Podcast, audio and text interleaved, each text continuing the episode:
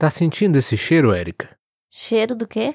Cheiro de polêmica no ar. Hoje nós vamos falar sobre biscoito e bolacha. A grande discussão entre milhões de brasileiros. Não perca agora mesmo em mais um episódio de Don't panic. Keep speaking Portuguese. This podcast is especially designed to help you improve your Portuguese skills through natural conversations about music, culture, Brazilian expressions and habits, stories, travel, and much more. So, fasten your seatbelts and have fun. Para começarmos essa polêmica, é preciso dizer que eu nasci no Rio de Janeiro e, portanto, sou carioca. Eu nasci no interior de São Paulo, então eu sou paulista. E existe uma certa rixa histórica já, ou rivalidade histórica entre cariocas e paulistas. Por quê? Bom, por que exatamente eu não sei como surgiu essa rivalidade, mas existe, é, no caso, existem estereótipos entre cariocas e paulistas.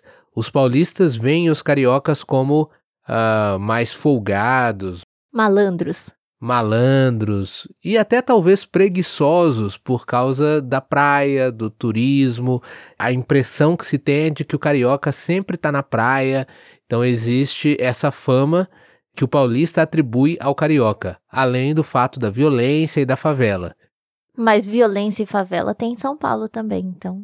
Sim, mas é em São Paulo só passam notícias sobre o Rio de Janeiro. E no Rio de Janeiro só passam notícias sobre São Paulo.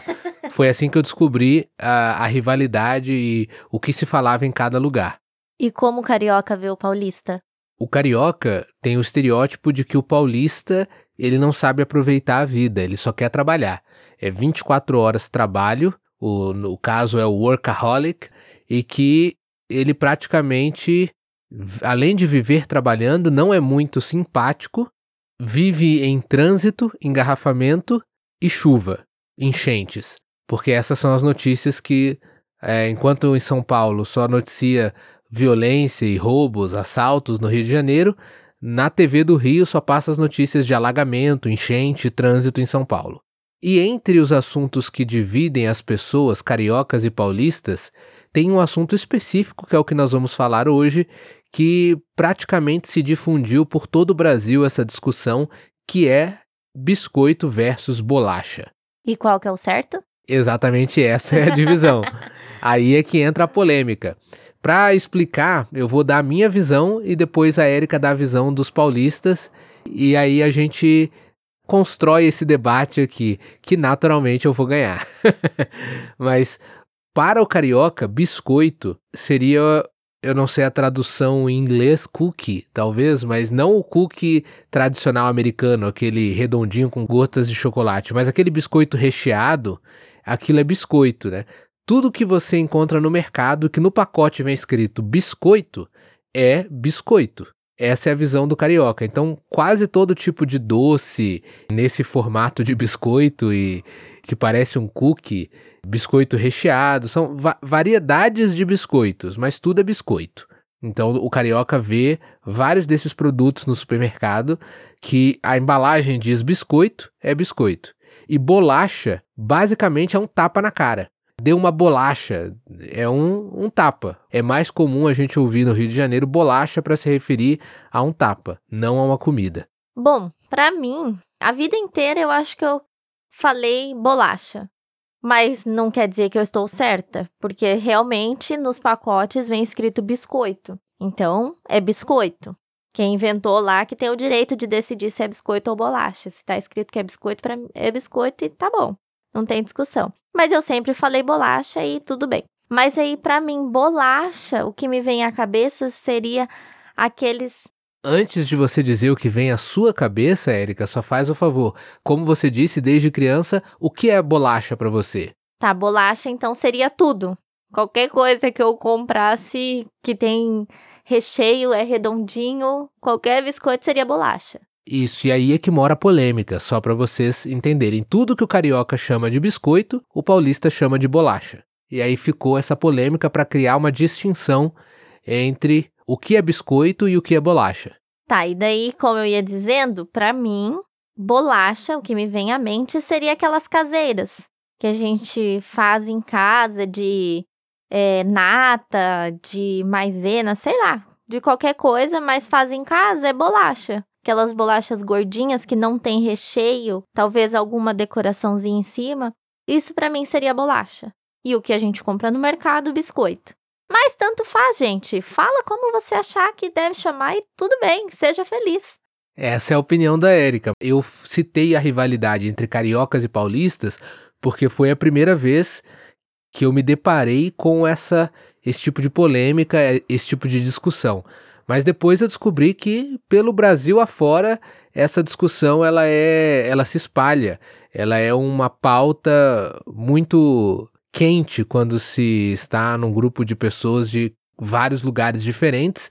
E se você perguntar é biscoito, é bolacha, você vai ter várias interpretações ali, várias explicações. Por exemplo, eu já ouvi a explicação de que, assim como a Érica explicou que bolacha para ela é caseiro, eu não sei se essa é uma explicação de cariocas, de pessoas do Rio de Janeiro. Eu sinceramente não lembro onde foi que eu ouvi, mas para mim faz sentido que bolacha é aquelas mais achatadinhas, como se fosse um pão de mel, elas são fofinhas e achatadas. Isso seria uma bolacha. O resto todo é biscoito, né? Desde o biscoito recheado até o biscoito de água e sal, porque como a, a, as pessoas que defendem esse tipo de, de raciocínio argumentam, e a Érica concorda, é o vale o que está escrito no pacote. E tem o biscoito de polvilho também, que não tem nenhum desses formatos, mas é biscoito. Isso, é como se fosse uma rosquinha. Então, esses segue o que está escrito no pacote, né? E são poucos, ou bem poucos mesmo, pacotes que você vai encontrar escrito bolacha. Eu sinceramente não lembro de ter visto um pacote escrito bolacha. Existe? Eu acho que só se for essas que eu tô dizendo, bem achatadas, assim, fofinhas, que é praticamente um pão de mel ou um bolinho. Pode ser que em algum lugar, é, alguma fábrica tenha escrito bolacha de doce ou bolacha de mel, não sei, eu também nunca vi. E é exatamente por isso que eu defendo que tudo é biscoito. Mas em São Paulo, todo mundo chama tudo de bolacha e eu sei que é, eu não sei em outros estados como essa divisão é. Eu só sei que essa polêmica divide até mesmo famílias. É uma coisa que dá até briga. Nossa, que exagero! é, dá até briga, rapaz. Se você entrar nessa discussão, é quase igual discutir política e religião. Vai ter gente ali apegado ao biscoito e gente firme, apegada à bolacha e cada um defendendo o seu lado e assim por diante. É algo bem interessante, eu acho bem engraçado porque, como a Erika falou, no final das contas, pouco importa, mas é uma polêmica bem interessante que dá, dá o que falar. E aí, é biscoito ou é bolacha? Você tem alguma polêmica assim no seu país? Ou existe alguma rivalidade histórica assim entre habitantes de uma região e habitantes de outra região que falam diferente e que um critica o jeito que o outro fala e cada um acha que o seu jeito de falar está certo? Eu quero continuar esse assunto de biscoito e bolacha, mas não falando da rivalidade entre biscoito e bolacha, mas falando sobre um biscoito específico no Rio de Janeiro que eu descobri ontem lendo uma matéria que é interessantíssima a história desse biscoito. Eu acho que a gente pode conversar sobre isso e contar para eles no próximo episódio, Érica. O que, que você acha? Combinado. Ah, e eu vou pedir para você, Érica, depois buscar umas fotos e colocar para os Patreons que têm acesso à transcrição que você coloque ali também alguns exemplos para o pessoal entender melhor o que seria o biscoito e o que seria a bolacha. Na verdade, o que seria o biscoito, né? E que o paulista chama tudo de bolacha. Ok, vou fazer isso. Hugo sempre arrumando coisas para Erika procurar na internet. Muito bem. Esse foi mais um episódio de Don't Panic. Keep Speaking Portuguese.